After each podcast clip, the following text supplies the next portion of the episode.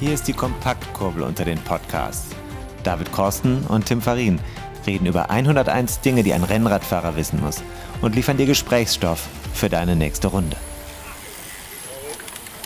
Gesprächsstoff für die nächste Runde, die kommende Runde, müsste man fast sagen. HörerInnen dieser Folgen wissen, dass wir es da mitunter sehr genau nehmen, nur eben nicht in diesem zusammengeschluderten Intro. Nein, es ist ein, ein Erfolgs, äh, ein, ein Teil äh, dieses Erfolgs ist, glaube ich, das Intro, was du äh, in vielen Stunden der detaillierten Produktionsarbeit hier zusammengestellt hast. Für uns und alle HörerInnen in der Dachregion herzlich willkommen. Schönen guten guten Abend, schöne gute Nacht, würde ich fast sagen. Vor allem dir, lieber Tim Farin. Danke dir, lieber David. Warte mal, ich mache noch ein Weizenbier, Weizenbier, Weizenbier aus der Dose auf. Ich habe eben bei Aldi gesehen, die haben jetzt König Ludwig Weißbier. Mhm, mh. Das ist ein sehr gutes Weizen. Und ich habe äh, für mich eigentlich beschlossen, kein Weizen aus der Flasche mehr zu kaufen, sondern nur aus der Dose. Das ist nämlich beim Einschenken viel besser. Mhm. Schäumt nicht also so? aufpassen, dass das nicht, doch genau, schäumt genau richtig. Mhm. Und ich muss aufpassen, dass äh, mir das jetzt nicht über den Computer läuft hier. Ne? Einmal kurz sie absetzen. So, da bin ich wieder. Hallo David. Hallo Tim. Ne?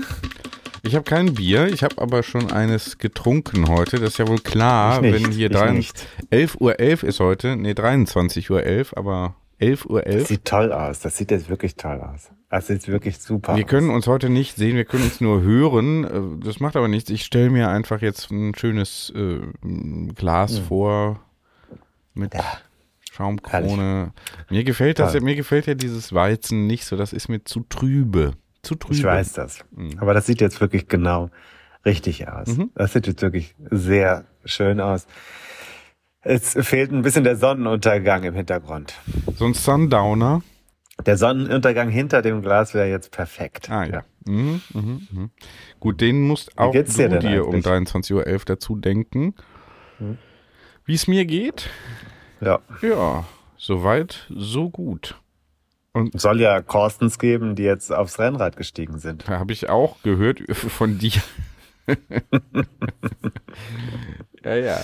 Also der sieht verdammt aus wie du. Bist du das nicht?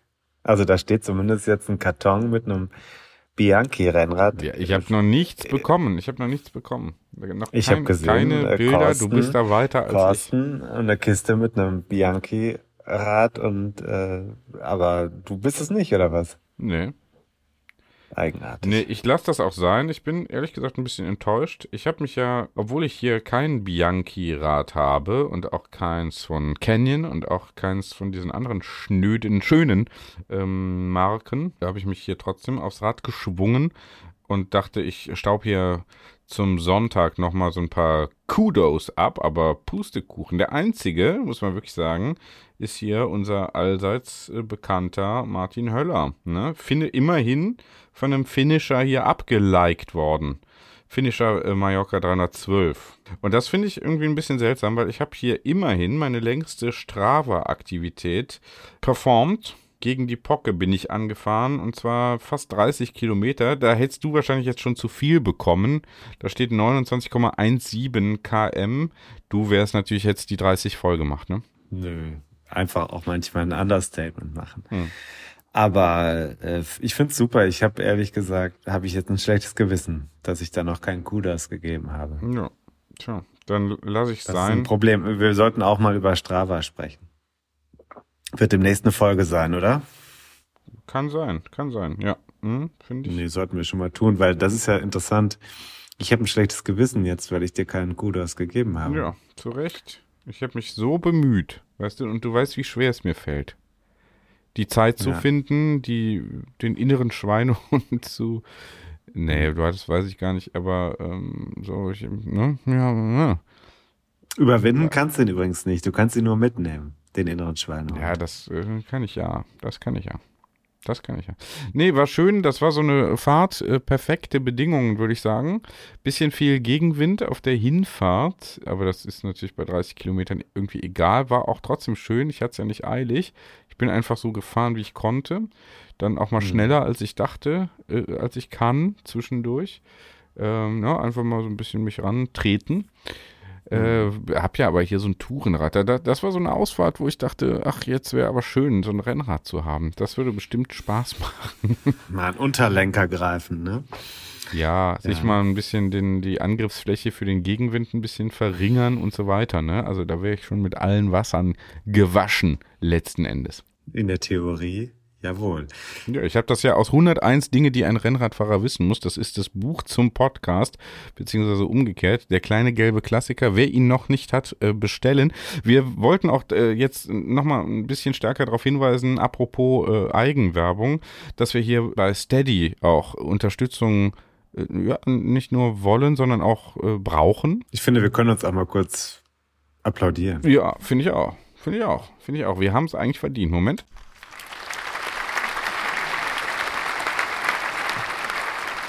David, David, wusstest du ist schon, schon bescheidener 50, Applaus, ne? 50.000 Downloads Wusste und ich. jetzt schon viel, viel mehr. And wissen viele da draußen. Mhm. Viele da draußen haben das vielleicht noch nicht mitbekommen. Nicht alle folgen ja äh, bereits dem Facebook-Kanal. Nicht alle folgen mir bei Instagram oder dir. Das kann nicht sein. 50.000 äh, Downloads hatten wir vergangene Woche. Das finde ich schon eine richtig starke Sache. Also 50.000 Downloads in ungefähr einem Jahr für so ein mhm. Nischenangebot, das hätte ich ehrlich gesagt nicht gedacht, dass das möglich ist. Nee, vor allem auch organisch, das freut mich besonders. Ne? Also kein, äh, tatsächlich, ne? kein einziger Marketing-Euro ist in dieses Projekt geflossen. Ähm, ja. handgemacht, unsere Zeit ist da natürlich reingeflossen. Liebe, Leidenschaft sowieso, Glaube, Liebe, Hoffnung hat man an anderer Stelle schon mal. Wir haben eine Kampagne gestartet, muss man sagen, anlässlich der 50.000 mhm. Downloads. Läuft noch ein bisschen auf Sparflamme, man kennt uns. Ja, wir machen das alles so ein bisschen low-key. Äh, aber äh, Schluss mit Lutschen ist der Claim. Schluss mit Lutschen, ja. Was bedeutet das eigentlich? Ja, das bedeutet für mich ganz klar, ihr habt jetzt hier ein Jahr lang, äh, die meisten, die allermeisten von euch haben jetzt hier äh, ein Jahr lang kostenlos Content konsumiert. Und jetzt ist mal Zeit, auch ein paar Euro abzudrücken dafür. Um es ganz klar ganz zu sagen. Einfach. Ab 2,50 Euro geht's los bei Steady. hq.com 101 Dinge. Ähm, uns fällt das nicht leicht, hier um äh, Geld Almosen hätte ich fast gesagt, aber es sind keine Almosen, es ist einfach eine Bezahlung für äh, Dinge, die wir hier tun. Eine Anerkennung, eine Wertschätzung. Äh, wir freuen uns auch über Reviews, Feedback und so weiter und so fort. Das hätte ich jetzt dazu zu sagen. Also, Steady, 101 Dinge, die ein Rennradfahrer wissen muss. Ab 2,50 Euro im Monat geht's los. Das kann man, glaube ich, mal für, äh, ja, hier letztlich auch durchschnittlichen Content mal erübrigen. Meine Meinung. Wir haben uns ja auch ein Ziel gesetzt und das sollte vielleicht, wir sind ja nicht immer ganz ernst, aber an der Stelle zwischen den beiden Applauseinspielern. Da möchte ich gerne noch sagen, wir wollen doch äh, ein bisschen Druck machen auch, äh, ohne das böse zu meinen, aber ich habe letztens gelernt, ein guter Kaufmann muss in der Lage sein, ähm, kontrolliert unfreundlich zu werden. Und mhm. das äh, gehen wir Mach an, mal. denn am, am Ende, na, wir fangen jetzt langsam damit an. Das ist jetzt erst der erste Vorstoß ich sage mal, wir haben, wir setzen uns eine Frist und wir brauchen bis dahin auch eine gewisse Budgetierung, weil am Ende ist es natürlich auch Job und ähm, und sagen, Möglichkeit, ja. hm. das Ganze hier nicht nur als Hobby zu betreiben, sondern auch produzieren zu können, das würde ich gerne auch so bestreiten, dass es wirtschaftlich wird. Naja, das nur nebenbei. Also die 50.000 sind eine super Zahl. Da freue ich mich persönlich sehr. Ich hätte das ehrlich gesagt niemals für möglich gehalten, dass das auf diese Weise funktionieren kann. Und ich äh, denke, dass wir jetzt äh, unsere Community auf äh, die eine oder andere Weise verpflichten werden und dann natürlich auf der anderen Seite auch wieder noch mehr zurückgeben werden. Das ist ja auch die Planung. Das ne? ist klar, das ist klar, genau. Genau, also sehe ich auch so, äh, was ist das Ziel? Was ist das Ziel? Was haben wir gesagt? Ich weiß jetzt gerade ja, gar nicht mehr. Wir haben gesagt, dass wir äh, 50 für 50.000 Ne? So 50.000 Downloads, 50 neue Steady-Abonnenten innerhalb der nächsten der, drei der kommenden drei Monate. Das sind, das ist dann bis, bis zum Ende August so, ne? Ja, wir sagen bis zum ersten. Bis zum 1. 1. September. Ja, ja, ja. okay. Mhm. Ja, finde ich ein gutes Ziel. Also ambitioniert muss man schon sein, hohe Ziele stecken. Das ist jetzt, glaube ich, machbar. Ne? Wenn jetzt hier jeder mal sagt 2,50 Euro, das kann ja auch mal, man kann ja auch mal ausprobieren, einen Monat und dann sagen, ach komm, nee, irgendwie höre ich das doch nicht so. Aber wer hier, wir haben ja dann doch auch sehr viele StammhörerInnen, die hier auch noch nicht äh, das, äh, das Geldsäckel geöffnet haben, dann auch so ein bisschen zögernd zögerlich sich verhalten. Würde mich auch mal interessieren, woran das eigentlich liegt. Äh, ist vielleicht gar nicht so einfach, das zu tun. Faulheit, ich kenne das ja auch, aber äh, da, damit muss eben jetzt Schluss sein und Schluss auch mit dem Lutschen. Hier wird nicht länger gelutscht, hier wird auch mal ein bisschen was zurückgegeben. Also. In jeder Gruppe muss auch immer wieder klar sein, dass es nicht nur einen oder zwei geben kann die die Initiative haben. Das funktioniert so nicht, Leute. okay, und das war's dann erstmal mit dem Werbeblock. Also Steady-Unterstützung äh, wäre super. Danke.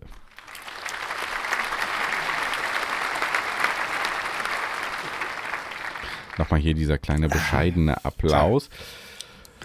So, ja, äh, und wir haben auch Feedback bekommen. Ne? Ja, ich bin, äh, ich muss jetzt mal sagen, Entschuldigung. Und ich habe heute wieder mal versucht, E-Mails abzuarbeiten und auf meinem Handy Nachrichten noch geguckt und so. Ich war ja, du weißt ja, ich war ja krank und dann hatte ich ganz viele Geschichten und so weiter abzuliefern. Mm. Und es war ein bisschen hektisch in den letzten Wochen. Dann sind diese Brückentage und Kinder und Familie mm. und äh, Hockeyturnier hier mm. und da. Und jetzt hat meine Tochter wieder Corona und bla. Jetzt habe ich aber ähm, gesehen, dass äh, ich eine Voicemail hatte Mhm. Die habe ich noch nicht abgehört. Hattest Von einer Nummer, die ich nicht Genau. Nee, mhm. die Nummer, die äh, hatte ich nicht gekannt gehabt mhm. und hab's, ist mir aber erst jetzt wirklich heute aufgefallen. Die war vom 25.05. Oh. Äh, da war ich, ja, damals war ich, naja, schon eine Weile her, aber ich, da war ich tatsächlich richtig krank. Da hatte ich den Kopf auch noch zugedröhnt mit äh, irgendwie ähm, vereitert und so. Mhm. Und äh, da habe ich mich durchgeschleppt durch die Woche. Ich habe es nicht wahrgenommen. Und jetzt heute habe ich dann wahrgenommen, dass da jemand was geschickt hat als als Voicemail an meine Mailbox. Und vielleicht kannst du es einfach mal abspielen. Hallo ihr zwei Wahnsinnig. Ich bin der Jürgen. Ich komme aus dem tiefen Süden von unserer Republik aus Bayern, Augsburg. Und es ging um das Thema ähm, Gewohnheiten ganz viele Gewohnheiten, die ich nicht wegkriege. Aber vielleicht kann ich von einer Gewohnheit erzählen, die ich jetzt, bei der ich es geschafft habe, sie ein bisschen abzubauen. Und zwar ähm, habe ich es nie geschafft, äh, lange Einheiten auf dem Rennrad mit einer normalen Pulsfrequenz zu fahren. Ich habe immer irgendwie das Gefühl gehabt, ich muss jetzt ballern, ballern, ballern. Und äh, letztens bin ich wegen Corona flach gelegen und nach einer Woche ging es mir wieder einigermaßen gut. Was habe ich getan? Ich bin aufs Fahrrad, wollte nur eine ganz kleine Runde drehen. Und was habe ich gemacht? Ich habe geballert wie ein Wahnsinniger und habe auf, einer, auf einem Segment natürlich meine Bestzeit gefahren und bin dann heimgekommen und habe gedacht, um Gottes Willen, jetzt sterbe ich. Ich sterbe jetzt gleich an einem Herzinfarkt. Und dann seitdem hatte ich so viel Angst, dass ich die nächsten Einheiten immer versucht habe, mit möglichst wenig Herzfrequenz zu fahren und habe jetzt, glaube ich, vier Einheiten ohne Herz, ohne mit, ohne mit hoher Herzfrequenz äh, äh, zu fahren hinbekommen. Und ich muss sagen, sensationell, echt geil, ähm, hat gut funktioniert. Das war eine Gewohnheit, bei der ich jetzt versuche, das weiterhin durchzuziehen. Dann noch eine kurze Rückmeldung für euch. Zwei sensationeller Podcast. Ich liebe es, wie er auf den Punkt kommt. Ich liebe es, wie knackig und sofort und, und äh, ähm, ja, wie er einfach nicht um den heißen Brei rumredet. Sensationell. Äh, ihr seid das Highlight, sobald eine neue Folge bei euch, bei euch veröffentlicht ist, ist die soll natürlich sofort meine Nummer eins zum Hören. Von dem her weiter so machen und äh, viel Spaß bei den nächsten Podcast-Folgen wieder kommen und ich freue mich schon aufs neue Buch. Hier war der Jürgen aus Augsburg. Ciao. Jürgen aus Augsburg, also das geht ja, das geht ja runter wie Öl an der Kette. Ähm, ich weiß nicht, ob er im richtigen Podcast ist, ganz ehrlich. Weil, äh, ja, Doch, äh, ich habe schon das Gefühl, also es ist zumindest konsistentes Wissen. Und lass es doch einfach mal sacken, ist doch gut. Und ich von mir wirklich Entschuldigung und ganz herzlichen Dank. Ich habe das, also ich äh, schicke auch noch eine Sprachnachricht zurück oder zumindest einen Text. Das ist mir unangenehm, ähm, dass ich das erst heute Abend gemerkt habe. Immerhin habe ich es noch gemerkt, ja. Mhm. Ähm, in dem gleichen Atemzug sei erwähnt, dass ich auch vergessen habe, äh, meine Informationen an eine Firma zu übermitteln, die ähm, die braucht, damit ich einen Auftrag bekommen kann. Da geht es um ein bisschen Geld. Auch das äh, habe ich übersehen. Also äh, Jürgen, du bist nicht alleine. Mhm. Und ähm, ja, so ist das. Das ist äh, Erfolgsautoren äh, ohne Sekretäre oder Sekretärin die haben manchmal so einen gewissen Backlog mm. in der Verarbeitung der Informationen. Mm. Ich finde das total interessant, was der Jürgen da gesagt hat. Ja, wir müssen noch mal ganz Erstens wollte ich noch kurz fragen, äh, du äh, Augsburg, äh, du weißt, Augsburg ist ja jetzt, pass auf, das ist das älteste Sozialinstitut oder die älteste Sozialwohneinrichtung der Welt ist ja in Augsburg, die Fuggerei. Mm äh, also die Menschen dort sind sehr äh, darauf aus, dass in der Gesellschaft der Zusammenhalt äh, äh, ähm, funktioniert. Die äh, Menschen, die viel haben, geben, damit auch die, die wenig haben, gut leben können. Mhm. Und da passt natürlich die Frage, ich wollte jetzt nicht gucken, ob, ob also ich habe jetzt noch nicht online geguckt, ob der eine oder der andere Augsburger schon bei Steady äh, Supporter ist. Mhm. Das wäre ja auch DSGVO technisch wahrscheinlich schwierig. Mhm aber man kann drüber nachdenken. Mhm. Und ähm, mhm. darauf wollte ich jetzt eigentlich hinaus. Ja, ne? ja ich möchte noch mal einen kleinen Schritt zurück machen. Also äh, Jürgen, auch äh, von mir noch mal vielen Dank. Wir kommen nicht immer auf den Punkt, aber manche empfinden das offensichtlich so und manche eben nicht. Also sind wir hier auch ein Spalter-Podcast letzten Endes. Äh, und je, aber das ist ja in Deutschland heutzutage ist, ist ja es nicht leicht, ist es nicht leicht, ne? Oder alles auch beziehungsweise alles. nicht schwer hier irgendwie zu spalten, weil es ja nur noch äh, entweder die eine oder die andere Meinung gibt. So, mhm. ich möchte aber sagen, ganz herzlichen Dank und äh, nochmal einen kleinen Schritt zurück. Äh, der Bezug ist natürlich die Frage, die wir gestellt hatten. Mhm. Welche Gewohnheiten Möglichkeiten mit Rennradbezug oder auch ohne Rennradbezug gibt es, die ihr äh, mal ändern wollt oder eben noch nie, wie er das beschreibt, ne, noch nie geschafft habt zu ändern oder eben jetzt äh, geschafft habt zu ändern. Und das ist also ein Beitrag dazu als Sprachnachricht. Super. Ähm, was sagst du dazu? Ballern, ballern, ballern und dann äh, kriegt er Angst und nimmt mal ein bisschen raus und findet das auch ganz gut. Äh, ist, ist ja, er überhaupt noch Rennradfahrer ernst zu nehmen da? Wichtig, wichtige Erkenntnis. Also an alle, die jetzt äh, gerade erst angefangen haben mit dem äh, Rennradfahren oder an alle die, die nach einiger Zeit merken, es geht nicht wirklich voran, dann ist das, was Jürgen hier sagt, ganz elementar. Die Sache kann man sich echt mal merken. Schnellfahren kommt von langsam fahren, sagt André Greipel immer. Das heißt, du wirst nicht besser, wenn du äh, in jedem Training ähm, Vollgas gibst oder wenn du immer versuchst, den möglichst hohen Stundenkilometerschnitt zu fahren. Da passiert nämlich irgendwann nichts mehr. Du bist dann in einem also Bereich, hätte ich jetzt fast gesagt, unterwegs, in dem äh, du einfach nicht die Anpassung äh, deines Körpers stimulierst. Also wir hatten ja schon über Intervalle gesprochen. Mm, die sind ja sehr kurz. Auch ja, in Season One mit Sebastian Weber. Das ist eine Methode, um ähm, äh, Spitze auszureizen, sozusagen den Körper zu einer Adaption zu, äh, zu äh, zwingen. Das geht aber ja nicht über Stunden, sondern das ist eine kurzfristige Sache, die man auch nur gezielt einsetzt. Und auf der anderen Seite ist Rennradfahren eine ganz geduldige Arbeit im Grundlagen Ausdauer. Segment, Bereich, wie auch immer, ja, also GA1 oder sowas. Mhm.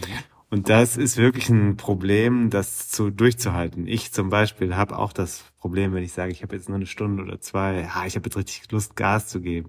Das ist ja dann der Spaß, den man hat. Man will dann schnell sein, überall hochpreschen und richtig das spüren. Aber so, ich habe jetzt auch genau das gleiche. Ich hatte zwar kein Corona, aber ich war ja zwei Wochen krank und ich merke, wie viel Substanz ich verloren habe. Mhm in der Zeit und äh, ich auch ich habe das Gefühl gehabt, das geht gar nicht. Also jetzt Gas zu geben bergauf, boah, das würde, würde ungesund enden. Und deswegen ähm, ist die Erkenntnis viel besser, nochmal wirklich geduldig anzusetzen und eben den Puls sehr niedrig zu halten. Ich finde, dieses Fahren mit einem, also es muss einen eigentlich fast stolz machen mit einem Puls von 110, 115 vielleicht im Schnitt vier, fünf Stunden zu fahren. Das ist genau das, was auch wichtig ist bei dem Sport. Das ist nämlich äh, ähm, diese Grundlage und da kann ich nur sagen, äh, gehört es gehört dazu. Jetzt die Frage, haben wir Geduld dafür?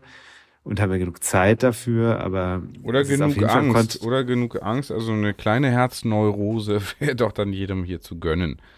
Weil die ja dann auch, wie, wie der Jürgen ja, das hier okay. wie der Jürgen das hier beschreibt, äh, hat er an Angst bekommen und das ist ja vielleicht auch gar nicht so verkehrt. Wir hatten ja auch über Angst gesprochen, also Schutzfunktion okay. der Angst.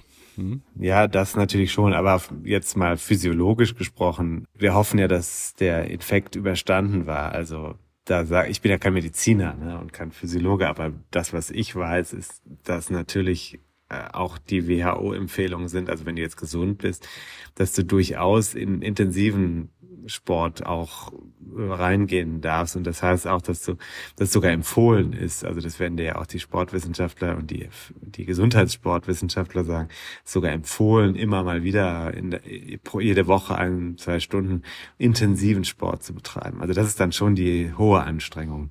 Das ist gut, eben um die Herz-Kreislauf-Anpassung herzustellen und um die Herz-Kreislauf-Gesundheit zu fördern. Das ist schon so.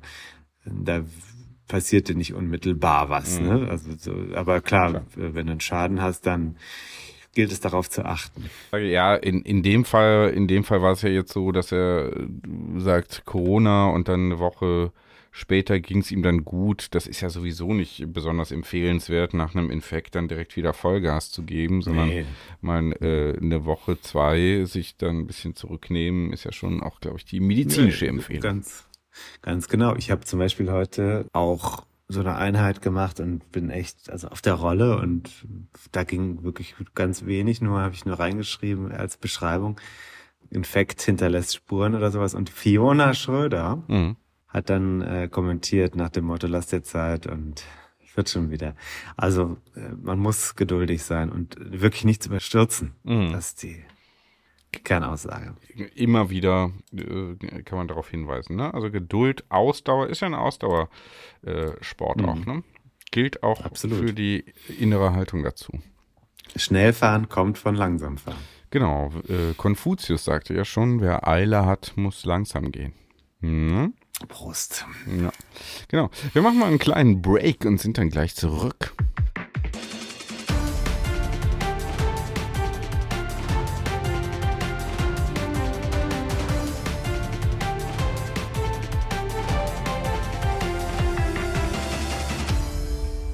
Willkommen zurück. Nochmal der Hinweis. Steady, bitte gerne supporten, wer das noch nicht gemacht hat. ja, ich mach das. Ich habe gelesen, man soll das dreimal pro Folge machen. Wir haben es jetzt zum zweiten. Okay. Ich äh, äh, brauche ja so Blueprints für alles. Ne? Ein Schema, das ich abarbeite. Du kennst mich. Äh, das äh, bin ich. Wir brauchen einen Gameplan. Der Gameplan der Bonner Telekom Baskets hat nicht so gut funktioniert. Hm. Ausgeschieden, habe ich eben noch gesehen. Deswegen mussten wir auch hier etwas später anfangen. Ja. Also, Steady äh, ab 2,50 Euro seid ihr dabei. Vielen Dank. So, und Tim, jetzt hast du aber Content vorbereitet, mal wieder, trotz mhm. aller äh, Geschichten, die du sonst noch schreiben musstest, Krankheiten, Familie und so weiter und so weiter. Ja. Auch das gehört mal äh, mit Applaus bedacht. Moment. Na komm. Komm jetzt. Doch, doch, doch. Doch, doch, doch, das lasse ich mir nicht nehmen und meine das auch wirklich ernst. ähm, du leistest hier wirklich Unfassbares, Unfassbares, Unfassbares. Du hast äh, ein interessantes Gespräch geführt, habe ich äh, schon so ge gelegentlich gehört. Ist so. Ich habe erstmal ein Buch bekommen mhm. und ähm, da wir ja auch gerne andere Bücher vorstellen. Apropos, bevor wir jetzt in Medias Res gehen, wir wollen noch einen kurzen Rückblick auf Season 1 machen. Wir haben ja mit Sebastian Moll gesprochen, der damals noch gar kein Buch zu dem Thema herausgegeben hatte, was jetzt dann aktuell wird, 25 Jahre nach Jan Ulrichs Sieg bei der Tour de France, mhm. ne, hat Sebastian Moll jetzt das Buch Ulle veröffentlicht und in Season One hat er ja schon darüber mit uns gesprochen. Du erinnerst dich vielleicht. Ja, also das war ein super Jan Gespräch. Ulrich als super, super. tragischen Helden, als Mhm. jemand, der, der nicht nur selber tragisch äh, äh, als Charakter aufgetreten ist, sondern uns auch vor Fragen stellt als Gesellschaft, die mit Sportlern umgehen müssen irgendwie oder damit umgehen. Das kann man auch mal nachhören. Das Buch ist jetzt erschienen bei Delius Klasing. Und jetzt habe ich heute nur das zum Anlass genommen, auch nochmal darauf hinzuweisen, dass wir auch mit Sebastian schon eine Vorlage gemacht haben. Mhm. Also bitte nochmal reinhören. Gerne, gerne. Und ich fand das wirklich ein äh, super Gespräch, das du da geführt hast mit dem Sebastian, weil er eben auch in der Biografie so auf das Umfeld einging. Ne? Mhm. Es heißt dann immer der gefallene Held oder der tragische Held oder wie auch immer. Äh, Aber es sind ja. Ja. nicht einzelne Personen. Sportler sind ja auch eingebettet in so ein ganzes System und das äh, gilt natürlich dann auch zu beleuchten, gerade wenn da eben so ein, ja, menschlich dann äh, zwischenzeitlich zumindest äh, ja auch äh, ja, eher tragische, eine tragische Geschichte dabei rumkommt. Erscheint sich ja aber hier so ein bisschen zu bekrabbeln, ne? Hat man ja auch, glaube ich, schon erwähnt. Also Jan Ulrich wird hier, hier und da ja immer mal wieder gesichtet und scheint ja ganz gut in Form zu sein. Die einen sagen so, die anderen so. Ich äh, möchte das jetzt nicht weiter kommentieren. Okay, alles klar. Gut. Ähm, jetzt, äh, das, das ist aber jetzt gar nicht das ja. Thema. Ne? Nee, aber Buch, das war ja das Thema Mhm. Buch. Ich habe ein Buch geschrieben, du liest viele Bücher, Sebastian Nee. hat ein Buch Nee, geschrieben. die Zeiten sind vorbei. Und äh, jetzt habe ich ein Buch geschickt bekommen vom sehr schönen Verlag äh, Covadonga. Mhm. Hatten wir auch schon mal.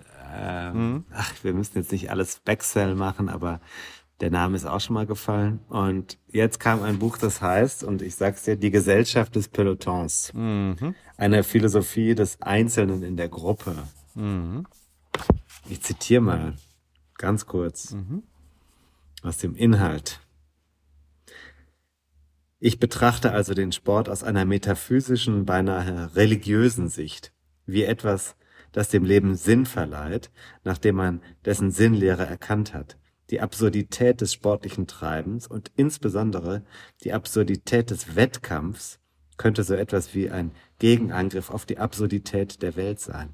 Genau wie es ein L'art pro l'art gibt, stelle ich mir einen Sport für den Sport vor, eine Praxis, die reiner Selbstzweck ist. Mhm. Ja, okay. Was sagst du denn dazu? Äh, Selbstzweck und knallharte ökonomische Interessen. Ja. Also nicht Selbstzweck. Mm. Du bist jetzt auf der marxistischen Ebene unterwegs, ne? Weiß ich nicht. Ich äh, kommentiere das jetzt einfach so. Also, wir reden über Guillaume Martin. Kennst du den? Nee, wir haben den hier erwähnt und du hast das ja schon gesagt, dass du mit ihm sprechen würdest oder das Buch vorstellen wollen würdest. Und jetzt sind wir ja dabei. Franzose nehme ich an.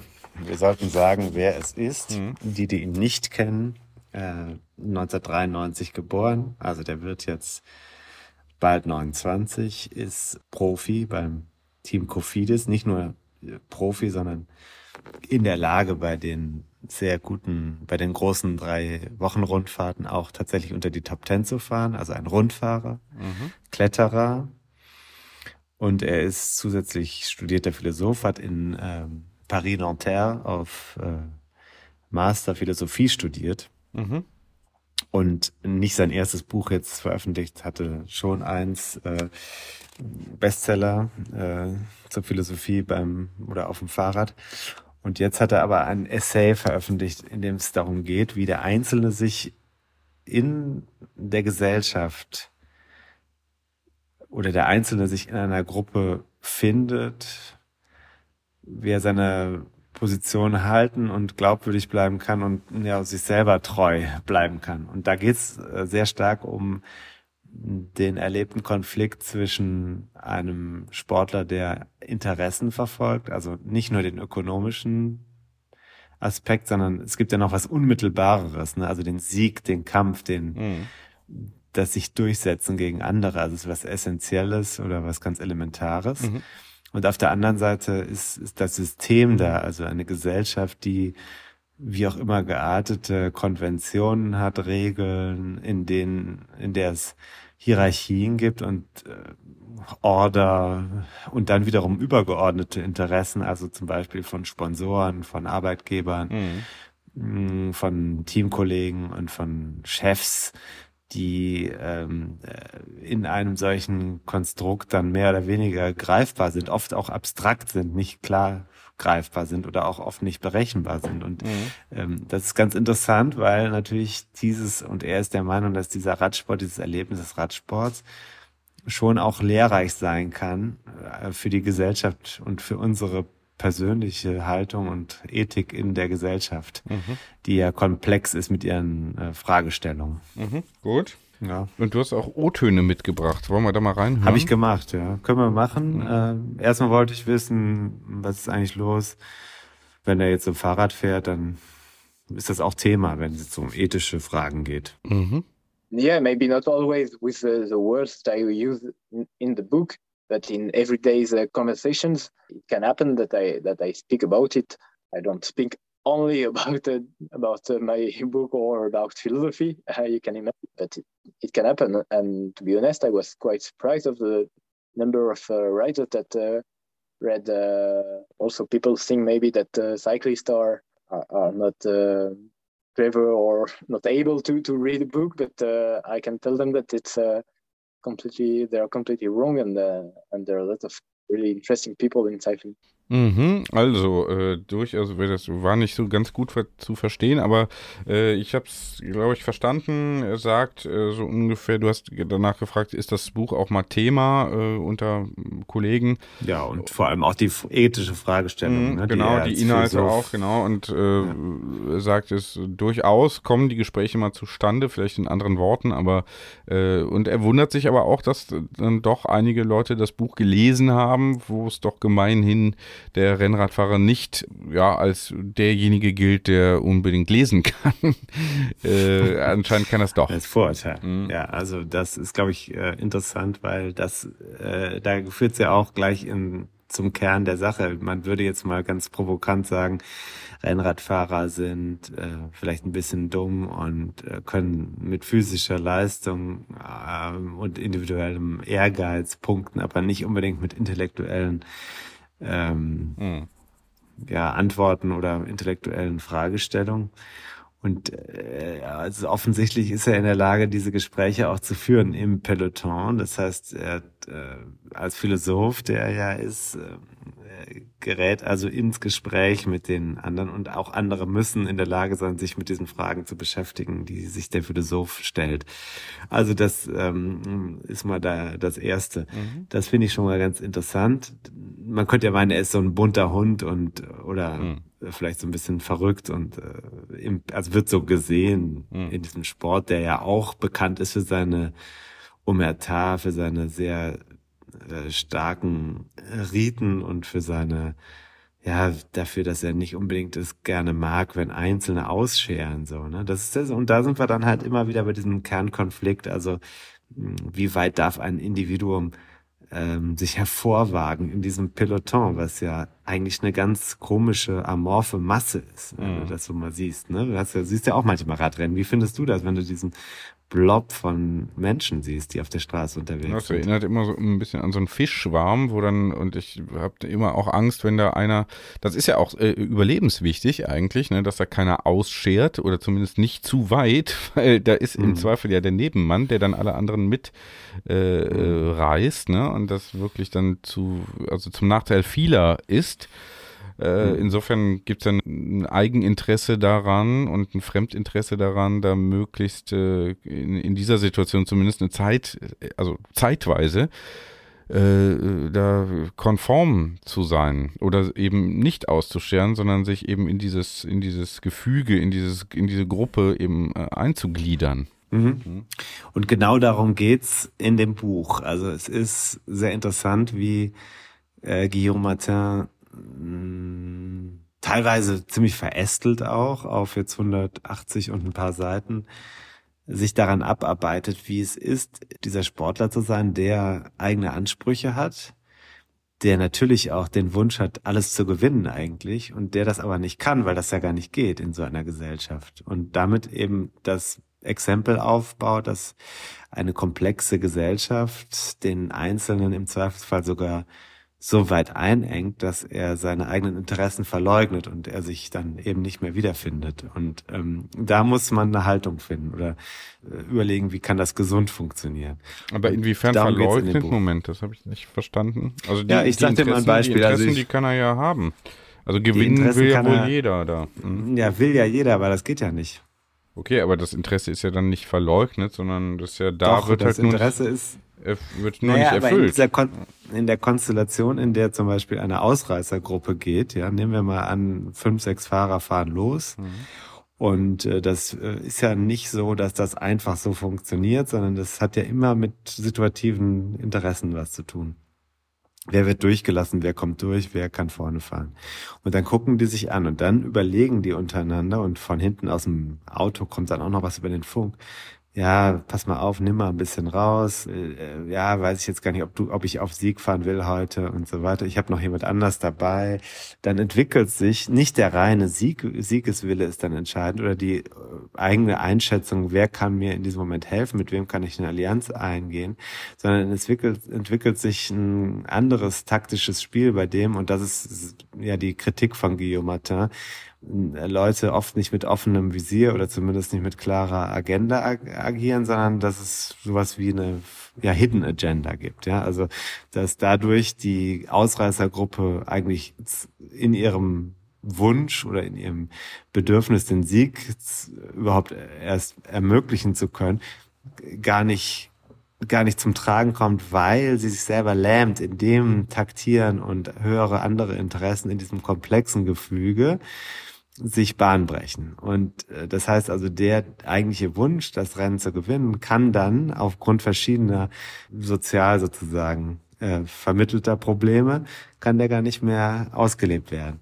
Und das ist das in einem Moment. Im ganzen Großen und Ganzen ist das Problem, dass der Sportler und das finde ich sehr interessant, wie er das beschreibt. Ich kann das selber auch immer wieder mich darüber nur wundern, dass der Sportler nicht ehrlich sein kann und zu seinen eigenen Egoismen stehen darf. Und jetzt wirst du sagen, warum denn? Das sind doch alles Egoisten. Aber wenn du den mal anguckst, also selbst so ein Cristiano Ronaldo im Fußball, wenn der wirklich, der, der, der, ein Sportler, der wirklich über die Stränge schlägt und sagt, ich bin stinke sauer, weil ich verloren habe und es interessiert mich nicht, wer gewonnen hat und ob die gut waren oder schlecht, ist mir scheißegal.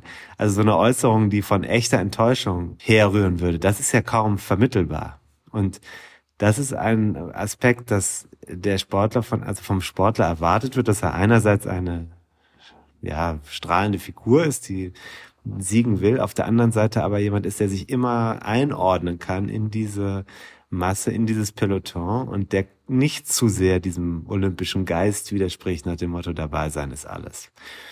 Verstehst du, was ich meine? Ich verstehe das, aber das, ich meine, klar, das beschreibt so dieses Verhältnis des Einzelnen, ne, Erfolg des Einzelnen gegenüber Erfolg des Teams in dem Fall, ne? Also die Ausreißergruppe, das kann ja, es kann ja gute Gründe geben dafür, dass der Einzelne dann eben sein ureigenstes Interesse, nämlich selber da auf dem Treppchen zu stehen am Ende, und ganz oben äh, das eben zurückzustellen. Aber nennt man das nicht einfach nur Zivilisiertheit oder Zivilisation? Also geht es nicht immer auch darum, das äh, größere Interesse, zum Beispiel das Überleben der Menschheit oder so, auch im Blick zu behalten? Also ist das nicht auch Teil des Teil moderner Gesellschaften, eben diese, diese einzelnen Bedürfnisse, äh, also diese Einzelinteressen eben auch äh, beschränken zu können? Ja, und das ist natürlich die interessante Frage. Also das ist sicherlich so, ja. Also aus gesellschaftswissenschaftlicher Sicht, ich bin ja Politologe, das weißt du ja, äh, würde ich sagen, naja, das ist natürlich so, dass der Einzelne in einem komplexen System, das ist der Radsport sicherlich, und die Gesellschaft, die, in der wir leben, ist noch viel komplexer, dass man da die eigenen Ansprüche natürlich zurückstellen muss und nicht alles realisierbar ist und nicht jeden, jeden Tag der Sieg möglich ist. Auf der anderen Seite ist dieser Konflikt, den er beschreibt, also ich finde ihn wahnsinnig interessant, weil äh, es deutet ja was anderes hin. Es ist ein ständiges Zerrissensein zwischen dem eigenen Anspruch, ein, etwas gewinnen zu können das ist eine, dass das nicht immer möglich ist, ist verständlich, aber dass man sich dabei auch selbst so weit aufgeben kann, dass man seine eigenen Interessen verleugnet und sogar Verantwortung deswegen abgibt, ist eine Diagnose, die er stellt. Also es ist möglich, dass in so einem sozialen Konstrukt die Menschen gar nicht mehr zu dem stehen, was sie eigentlich wollen oder brauchen. Und das finde ich interessant mhm. äh, als Beobachtung. Und äh, da äh, finde ich, äh, sollten wir vielleicht mal kurz eine Passage noch äh, ansprechen. Sehr interessante Beobachtung. Also üblicherweise würdest du ja deinem Kind sagen, pass mal auf, Bundesjugendspiele ist ja alles nicht so schlimm. Ähm, dabei sein ist alles, ne? Mm, nee, glaube ich nicht. okay, aber du weißt ja, dass das eine weit verbreitete äh, ethische Komponente des Sports ist. Also der Sport soll ja vermitteln, dass es wichtig ist, dass man mitgemacht hat und nicht so sehr, wer gewonnen hat. Ja, da, das, fa das fand ich, das fand ich aber immer schon blöd, ne? Also und genau, aber das ist ja der Punkt. Das ja. ist ja, aber das ist einer seiner Hauptlinien äh, in dem Buch, dass man dieses nicht unter einen Hut bekommen kann so einfach. Wenn ein Sportler wirklich gewinnen möchte, muss er sich zugleich in diese Ethik einordnen. Und es, es gibt bei den Olympischen Spielen, gab es jetzt in Tokio eine äh, Reform. Man hat den, äh, den Spruch verändert, höher, schneller, weiter. Und da steht jetzt hinter einem Spiegelstrich gemeinsam. Mhm. Äh, bei dem Motto. Ja, das, der, also höher, schneller, weiter ist ja klar, Wettbewerb und jetzt steht da gemeinsam. Mhm. Und das kann Guillaume Martin überhaupt nicht ertragen, weil er sagt, das ist doch nicht, diese, der Sinn des Sports ist doch nicht, dass man das gemeinsam macht, sondern dass der eine den anderen oder die eine die andere schlägt mhm. und eben gewinnt. Und das ist der Kampf und der Kampf verweist auf den Kampf, den man im Leben auch führt. Also er ist da ein bisschen archaisch vielleicht, aber äh, diese Perspektive einzunehmen, zu sagen, ich traue mich, ähm, die Ansprüche zu geltend zu machen und ich äh, bin auch darüber enttäuscht, wenn ich mich einordnen muss und nichts anderes mehr für mich möglich ist. Das finde ich eine sehr interessante Beobachtung. Ja, äh, das stimmt. Und äh, interessant ist ja auch, dass es gar nicht äh, höher, schneller, weiter, sondern im Original ja äh, Fortius, ne? Also höher, schneller, stärker heißt, wo nochmal mehr das Körperliche und auch diese, ja, die ja, körperliche Überlegenheit vielleicht auch, also nicht nur das Resultat, ne? Ähm, mhm also weiterkommen, äh, da eine Rolle spielt. Ja, in der Tat, äh, das äh, verstehe den Punkt, verstehe den Punkt. Ähm, ist das so, dass er eine Verleugnung des Interesses ähm, kritisiert? Also die sollen da antreten und irgendwer soll Gold gewinnen und es wird nur einer äh, mit Gold ausgezeichnet. Gleichzeitig wird aber so getan, als gäbe es diesen Wettbewerb nicht. Also ja, irgendwie ja. Es ist ein bisschen die Frage, ob man diesen, äh, ob man das so ganz teilen kann, wie er das in dem Buch darstellt. Aber es ist auf jeden Fall eine Perspektive, mit der man sich mal auseinandersetzen muss, die er ja als Sportler entwirft. Er erlebt das ja. Also er ist jemand, der auch selber sehr, sagen wir mal, offensiv und äh, teilweise unkonventionelle Auftritte bei Rennen hat. Mhm. Und er, er beschreibt auch mittelbar in dem Buch immer wieder eine Frustration ähm, mit dem, was äh, möglich ist und was in verschiedenen Situationen eben nicht funktioniert, weil es ähm, eben diese komplexe Situation eines Pelotons gibt. Und das Peloton, also diese Gruppe, die ja dafür da ist, damit, dass der Radsport überhaupt funktioniert. Man kann nur die Geschwindigkeiten zurücklegen, wenn diese große Blase da ist und die sich gegenseitig ziehen. Das wird alles viel einfacher. Die ist aber, also wie unsere Gesellschaft, ja. Die ist aber gleichzeitig auch irgendwie sowas wie eine Bedrohung. Die frisst alles auf. Und die Ausreißergruppe, von der wir eben gesprochen haben, das ist auch sein Bild hier in dem Buch, die nicht richtig harmoniert, die ihre Interessen nicht in den Griff bekommt und deswegen an sich selber scheitert, die wird früher oder später von dieser großen Masse einfach geschluckt und äh, geht unter. Dann sind die einzelnen Interessen vollkommen irrelevant geworden. Das ist natürlich ein Bild, das ist schon klar, aber äh, du siehst es bei jedem Radrennen. Also eigentlich ist das der Regelfall, dass die Ausreißer keine Chance haben gegen das, was von hinten kommt. Ja. In dieser, diesem Zusammenhang äh, stellt er eben die großen Krisen dar, die wir haben in unserer Gesellschaft. Also einmal äh, die Krise der Demokratie und die Krise der Informationsgesellschaft und die natürlich den Klimawandel. Und da geht es ihm ganz stark darum, was passiert eigentlich in so einer Gesellschaft, wo eigentlich alles anonym abläuft und irgendwelche ja, Hierarchien oder äh, übergeordneten Systeme bestimmen sollen, was der Einzelne tut. Und damit hat er seine Probleme. Also er, er spricht sich sehr stark für Egoismus aus. Mhm. Ja, auf der anderen Seite, ja, wäre die Frage, ob das so stimmt, äh, ob die Diagnose so stimmt, ne? weil wir ja auf der anderen Seite eine Hyperindividualisierung haben.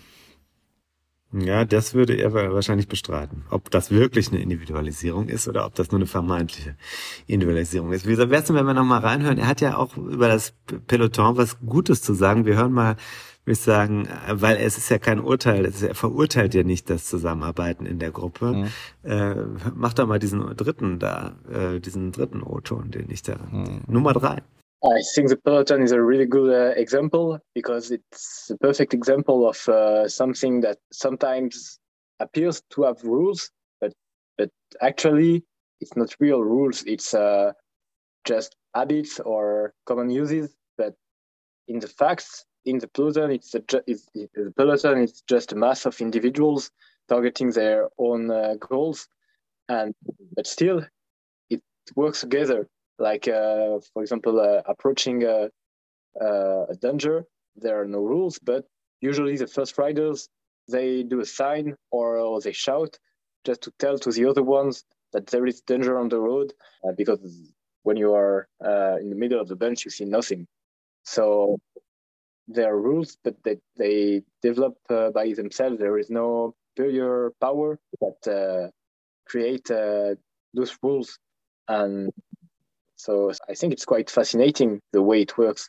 because eventually it works. It's an anarchist, uh, an anarchist uh, way of uh, of um, of uh, regulation, but but still uh, there are not so many crashes, for example.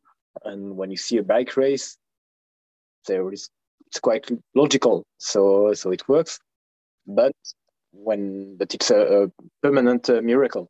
Yeah, Das ist natürlich interessant. Also wir hatten eben darüber geredet, dass dieser Konflikt äh, das Buch durchzieht, also der Einzelne in der Gesellschaft, das kennst du ja vielleicht auch. Und äh, gleichzeitig wundert man sich immer wieder, also wenn die Menschen Verantwortung füreinander übernehmen, in dieser Unmittelbarkeit, dann, dann funktioniert da plötzlich was. Und das Interessante ist ja, dass es gibt ja keine Regeln für dieses Peloton. Also es gibt nicht so, es gibt da keine es gibt keine Regel, die besagt, dass jemand ein Handzeichen geben muss. Es gibt keine Regel, die besagt, dass jemand dem anderen helfen muss, dass jemand jemanden durchlassen muss, der Flaschen transportiert.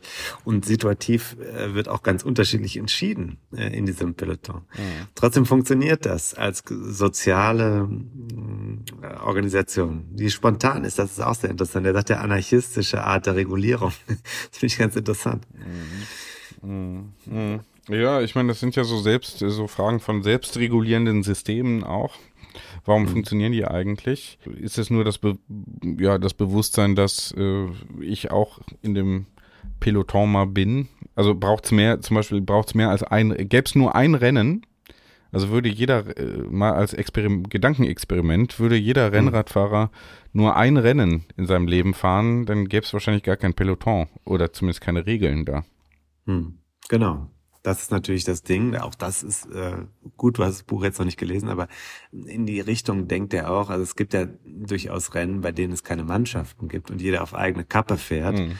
Und dann entwickelt sich eine ganz andere Situation, in der Kooperation deutlich schwieriger wird. Ähm, und eben diese Selbstregulierung nicht funktioniert. Also das äh, siehst du auch bei einem Jedermann-Rennen. Da ist es einfach teilweise vollkommen irre, was abläuft. Also würde man aus klassischer Radsportsicht sagen, das ergibt alles keinen Sinn. Mhm. Ne? Also man verschwendet Kraft ohne Ende und es kommt kein besseres Ergebnis dabei zustande. Nicht der Beste setzt sich dadurch und so weiter. Ähm, also äh, das ist sehr interessant, aber dieser Aspekt, also man erkennt den Wert der Gruppe, man erkennt das total, aber gleichzeitig äh, darf man nicht vergessen, dass diese Gruppe auch eine Gefahr für das eigene Ego sein kann.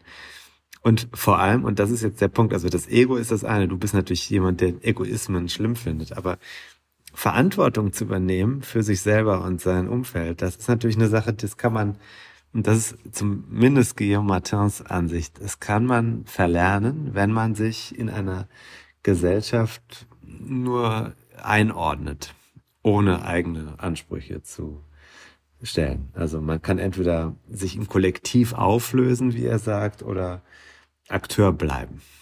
Mhm.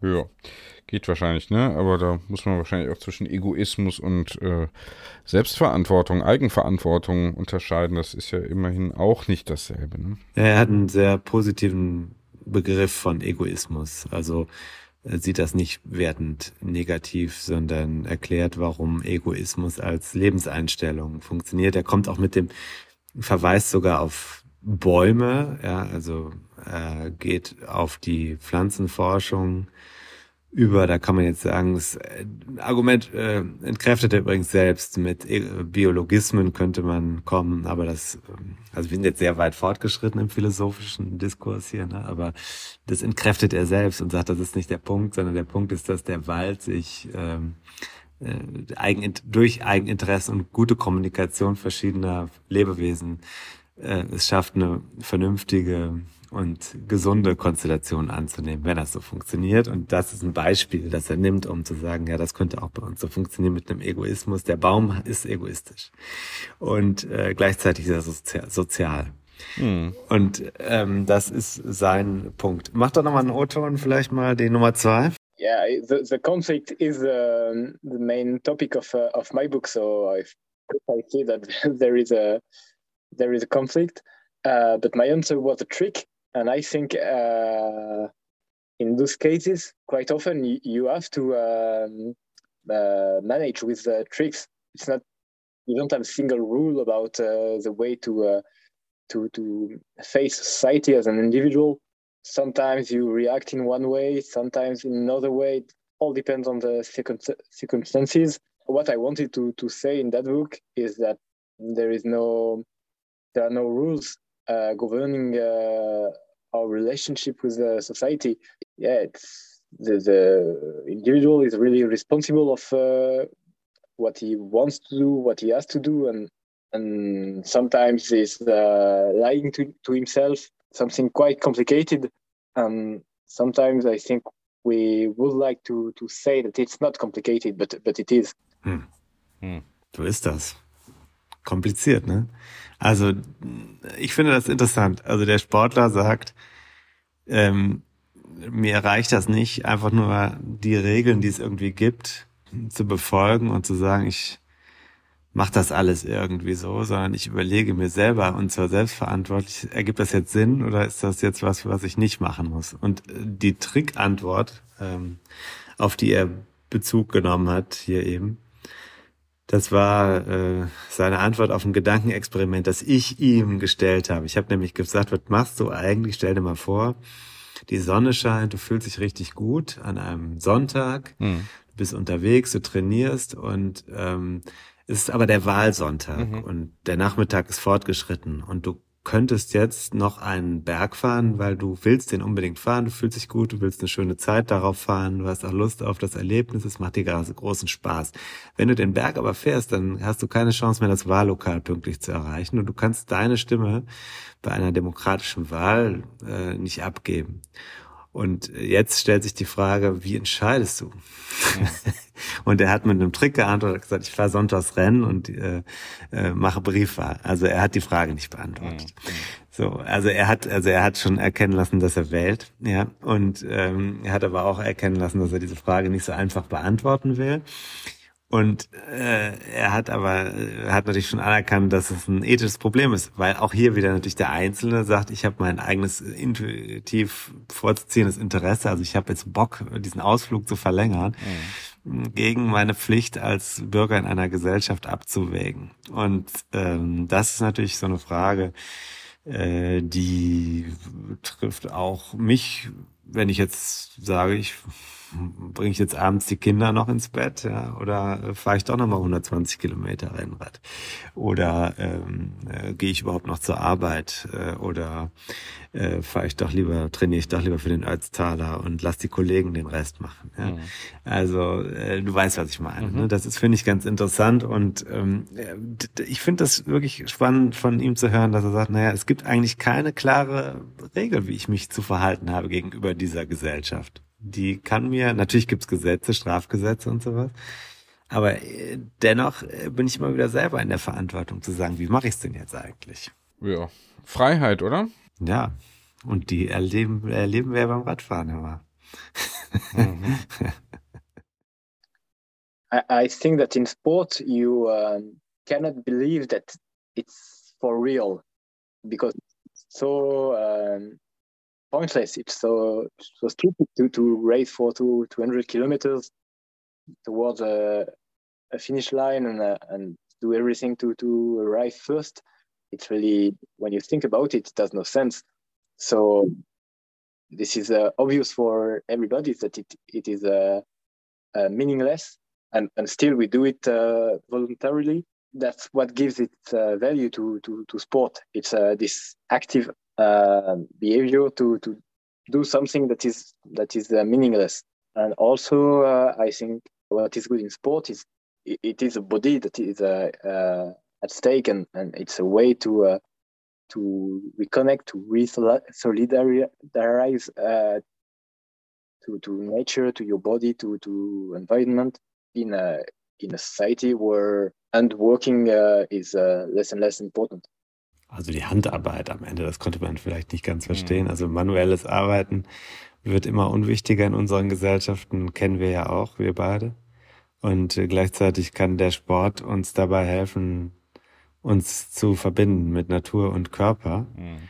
Mm, ja, ich, das mhm. ist, ich würde jetzt ja. immer auf diesen Punkt äh, der Bedeutungslosigkeit, ne? Meaningless, ja. hat er gesagt. Äh, da müsst ihr mir dann mal erklären, also das, natürlich gilt das für den Sport, äh, äh, aber ich würde eher die Frage stellen, wofür gilt das nicht? Also was ist jetzt so im, im ultimativen Sinne äh, bedeutungsvoll? Genau, aber das ist natürlich, äh, das, ich würde sagen, wir sind da nicht im Antagonismus. Also wir müssen ihn nicht äh, müssen ihm nicht sagen, was du sagst, stimmt nicht, weil das gilt für alles. Sondern der sagt, dass der Sport als Feld ein gutes Feld für Erkenntnis ist, um zu sagen, äh, das nehme ich jetzt mit und übertrage es auf den Rest des Lebens. Mhm. Also wenn ich erkenne, dass der, das, was wir beide hier gerade machen, David, völlig sinn- und bedeutungslos ist. Wir sitzen hier um 0.13 Uhr und meinen, wir müssten das tun. Aus einem selbst geschaffenen Grund. Wir haben eine Erzählung geschaffen. Wenn du Yuval Harari äh, gelesen hast, dann oder gehört hast, dann weißt du, dass zum Beispiel die großen Unternehmen unserer Zeit äh, ja, sind ja nur Erzählungen. Es ist ja nur eine Erzählung, die Sinn stiftet. Und ähm, es gibt gar kein Produkt äh, oft und es gibt gar kein gar keine Firma außer auf dem Papier mhm. ne, beim Amtsgericht. So, der Rest ist Erzählung. Jetzt mal so. Mhm ganz grob gesagt. Und das Gleiche gilt eigentlich für fast alles, was nicht tangibel ist, außer deiner Immobilie, die du gerne hättest. Und das ist natürlich interessant, weil wenn wir sagen, die Tätigkeit, mit der ich meinen Tag rumbringe, die hat keine Bedeutung in diesem Sinne, dann habe ich doch ein Problem, weil was ist das für mich? Was ist das für ein Anspruch, den ich dann habe an mein eigenes Leben? Und er hat ja gesagt, dass der Sport die Chance bietet, sowas zu sein wie Kunst für die Kunst, also Kunst um der Kunst willen. Da kann man sagen, das ist, also du weißt ja, Dadaismus und so. Das ist nicht sinnlos. Es schafft Sinn im eigenen Sinn. Es führt zu etwas. Und äh, das finde ich schon dann schon eine bemerkenswerte Erfahrung, wenn man sagt, naja, das, was ich hier mache, also ich verkaufe den Podcast und ich bin der Meinung, dass die Menschen bei Steady dafür auch bezahlen sollen, weil es einen Sinn ergibt, es zu tun. Es ergibt, denn es gibt euch allen was, das zu hören. Ihr seid dran geblieben und ihr habt irgendwas dadurch erlebt und ihr habt angefangen nachzudenken deswegen zahlt ihr jetzt 2,50 Euro oder mehr im Monat bei Steady. Dann hat sich ein Sinn ergeben aus einer sinnlosen Tätigkeit. Ja, den verleihen wir ja, den Sinn. Den verleihen wir, ja. Nun ist aber das ja gar nicht so, also ich finde, es ist ja nicht jedem jeden Tag selbstverständlich zu sagen, das, was wir hier machen, hat Sinn oder keinen Sinn oder in den Spiegel zu schauen und zu sagen, ich arbeite jetzt beim bei der XY AG im Produktmanagement und habe Karriere gemacht, verdiene 138.000 Euro im Monat. Aber meine Tätigkeit hat keinen Sinn. Sich das einzugestehen, finde ich, ist nicht so einfach. Und wenn man das tut, dann kratzt man ganz schön an der Schwelle zum Zynismus. das ist ja dann eher meine Haltung. Ne? Ich sage, also ich konfrontiere mich ja, würde ich mal sagen, äh, durchaus mit der ultimativen Sinnlosigkeit. Äh, das kann ja aber auch entspannen, ne? dass man sagt, naja, ich nehme alles Mögliche wichtig, aber so ultimativ halt nicht. Da kann man dann. Aber das ist, äh, da, da würde ich sagen, ist schon gelungen, was er dann als Perspektive bietet, weil er sagt, der Sport, da geht das eben nicht. Wenn du den Sport ernst nimmst, dann kannst du nicht sagen, ich schwimme einfach nur mit oder ich setze mich einfach nur auf eine Position und mach den Rest meiner Karriere nichts anderes. Das funktioniert nicht. Das ist nicht der Sinn des Sports. Mhm. Ne? Und der Sinn des Sports ist, die Verantwortung zu haben, selber den Sieg in Angriff zu nehmen. Oder die Erfolge, die man feiern kann. Und diese Rolle zu finden und die Verantwortung zu übernehmen. Und deswegen finde ich das schon ganz gelungen, zu sagen, also dieser aktive Mensch, der diesen Sinn schafft und sagt, das ähm, mache ich jetzt und ich bin nicht nur bereit, damit die Regeln irgendwie zu erfüllen, sondern selber äh, auch meine eigenen Egoismen befriedigend versuche ich aktiv da einzugreifen. Da der dieser Aspekt, den finde ich ganz gelungen, mhm. muss ich echt sagen. Also ich finde das Buch, äh, auch wenn nicht alles äh, stringent ist in dem Buch und er ist ja nun eben auch äh, hauptberuflich Radsportler, finde ich das so aus der Erfahrung und aus dem Philosophischen gepaart, sehr interessantes Buch und ich persönlich habe ganz häufig drüber nachgedacht in den letzten Tagen, wo ich jetzt eigentlich was Sinnloses tue und dem ganzen Sinn gebe und wo ich aus meinem eigenen Umfeld heraus jetzt mich verstecke und sage, ich mache alles wie die anderen und weil man es so von mir erwartet oder wo ich sage, ich mache jetzt was aus aktiver Entscheidung, weil ich das gerne will und weil mir das weil ich der Meinung bin, dass es in der Gesellschaft auch richtig wäre. Also diese mhm. Fragen zu stellen, mhm darauf zurückgeworfen äh, zu werden. Das finde ich interessant. Ich gebe dir noch einen Satz aus dem Buch mit. Könnte sich der moderne Mensch, der Bürger als Teil einer demokratischen Gesellschaft oder der Angestellte als Teil eines Unternehmens nicht am Sportler ein Beispiel nehmen? Also Ach, nur die war's. Frage. Okay. Mhm. Das war nur die Frage. Mhm. Ja. Ja, ja. Vielleicht. Genau. Okay. Also nachdenkenswert. Äh, Guillaume Martin, wie heißt das Buch nochmal? Sagst nochmal. Die Gesellschaft des Pelotons, mhm. eine Philosophie des Einzelnen in der Gruppe. Mhm. Okay. Gut. Sei hiermit empfohlen, äh, ob man damit einverstanden ist oder nicht, ist hier gar nicht die Frage. Äh, anregend auf jeden Fall, so hast du es empfunden und mir hier vorgestellt. Kannst mir ja mal leihen. Ich gebe es dir gerne. Gut. Der Volkmar will es auch haben. Ah ja, okay. Ja, den müssen wir hier auch nochmal irgendwie näher kennenlernen. Ne? ist hier Auf immer so eine, Fall. ist fast wie so eine, ist fast wie so eine graue Eminenz. Von dem soll ich übrigens ganz herzlich grüßen. Der wird demnächst auch nochmal eine Sprachnachricht schicken. es geht in deine Richtung. Wieso? Was habe ich jetzt schon wieder gemacht? Es geht um deine Identifikation mit der körperlichen Tätigkeit des Radsports. Hm, hm, hm, hm. Tja, ja, ja, ja. Naja, okay. Sagen wir es mal so, viele Leute lieben dich, aber sie würden dich gerne auf dem Rennrad sehen. Ja, das äh, kann ich verstehen. Äh, da, kann ich als ersten Schritt empfehlen, wer das möchte, geht zu Steady und haut hier mal ein paar Euro rein. Dann äh, haben wir schon die vierte. Dann, vierte. Ja, dann können wir dem Ganzen, das der andere, das war ja subtil, das war ja nur exemplarisch, das war ja im gesellschaftlichen Diskurs hier, äh, im philosophischen Aber Diskurs. gut gemacht von mir, oder? Hat sich gut gemacht. Ja, hast du noch so reingesneakt. Also das wäre der erste Schritt hier bei Steady nochmal ein paar Euro lassen. Dann äh, kommt das Rennrad oder das Gravelbike oder wie auch immer hier für den David Korsten äh, auch näher. So, mhm. kann, man, kann man mal sagen. Kann man. Das muss man so sagen. Das ist objektiv darstellbar, mhm. wobei ich nicht sicher bin, ob ich ähm, dann die Freigabe erteile. Ja. Das, ich sitze auf der Kasse drauf. Ja, ja gut. Wie gesagt, 79 Cent für die Dose Bier. Das muss auch erstmal bezahlt werden. Ja, ja, ja, ja. Eben, da muss also eben, also mit 50 sind wir da irgendwie ganz gut dabei, ne? Das ist schon, äh, das ist schon mhm. Minimalanspruch eigentlich. Ja. Ja, würde ich auch gerne. Ich habe nämlich jetzt äh, festgestellt, dass ich mein äh, bisheriges Höchstgewicht äh, oh. egalisiert habe. Ach du Scheiße. Wieso? Ne? David, äh, da, ja, das ist, ich, äh, darf ich dir mal was erzählen? Ich habe gestern geträumt. Ich hatte von mir geträumt. Von mir? Von mir? Mittelbar. Mhm. Mittelbar schon. Mhm. Mhm. Ich äh, bin ja dann doch in der Vorbereitung auf ein Radrennen. Ich hatte das ja ganz vergessen. Ich bin gemeldet bei Bonn Eupen Bonn mhm. in weniger als vier Wochen. Und äh, ich bin schlecht in Form. Ich hatte auch das Gefühl, ich bin ein bisschen dick geworden. Mhm. Und äh, ja gut, wenn man jeden Abend 300 Gramm Popcorn isst, dann ist das eben so. Aber äh, dann habe ich geträumt, gestern Nacht habe ich geträumt, dass ich äh, vor einem Radrennen, ich glaube sogar in Radkleidung auf der Waage war. Und innerhalb von sechs Wochen hatte ich 38 Kilo zugenommen. 38? ja.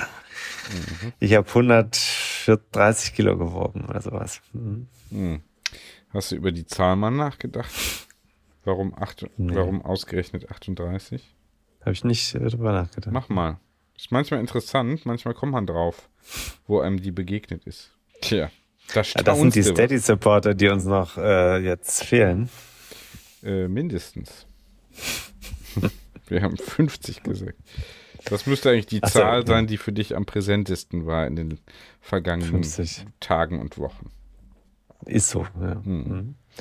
Gut, apropos Träume, sollen wir mal langsam den Weg ins Bett Ja, antreten ich denke, aber es, langweilig war es jetzt nicht, oder? War okay, oder? Ich finde, es ist auf jeden Fall ein Steady-Abo wert. Kann man so sagen. Was machen wir denn demnächst? Machen wir nochmal was? Oder? Wir machen nochmal was, aber ich möchte unbedingt, unbedingt mit dir demnächst mal nach Düsseldorf fahren. Oh ja, das müssen wir tun. Ich möchte nochmal eine Reportage Und machen, irgendwie vor Ort sein bevor das wieder hier irgendwie nicht geht, weil dann irgendwie die äh, Herbstwelle kommt oder irgendwas. Weißt du? Ich hab's ein bisschen. Die kommt ja schon im, ich hab ein im bisschen, Sommer. Ja, ja, ja, eben. Äh, nee, ich habe einfach Lust darauf, mal zu gucken, kann jemand da mein, mein Rennrad was ich da zu Hause stehen habe, dieses Vintage äh, Urban äh, Dings, kann das jemand identifizieren und was muss ich damit machen? Kann man das mhm. überhaupt? Wäre vielleicht auch mal eine Frage, kann man das überhaupt sportlich fahren? Ich bin das jetzt am Wochenende nicht gefahren, sondern hier mein, mein Alltagstouren-Bike, ähm, mhm. Bike, äh, Fahrrad äh, also sollte, sollte man mit so einem, mit so einem Rad aus den, ich glaube, 80er oder was wahrscheinlich, äh, kann man damit so ernsthaft fahren oder nicht? Ist das ein Sportgerät oder ist das nur ein modisches Accessoire für die City? Wird besprochen. Gut. Tim, Prost und schönen Abend. Schaff gut. Hm. Träum was Schönes. Von 50 Steady-Abonnenten. Wie es jetzt gleich hier Ding, Ding, Ding, Ding, Ding macht und bimmelt und äh, äh, wir dann entspannter schlafen können. Träum was Schönes. Träum weiter, genau. Ciao. Ciao.